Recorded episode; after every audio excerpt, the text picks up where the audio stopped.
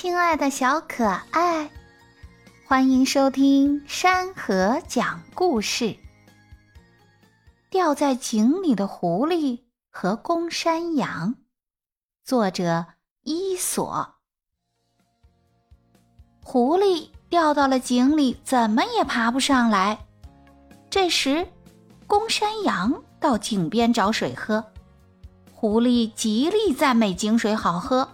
并劝山羊下来品尝，山羊就跳了下去。他喝饱后，不得不与狐狸商量上去的办法。狐狸狡猾地说：“嗯，你用前蹄儿趴在井壁上，我踩着你的后背跳上去，然后拉你出去。”公山羊同意了。狐狸跳出井口后，就准备开溜了。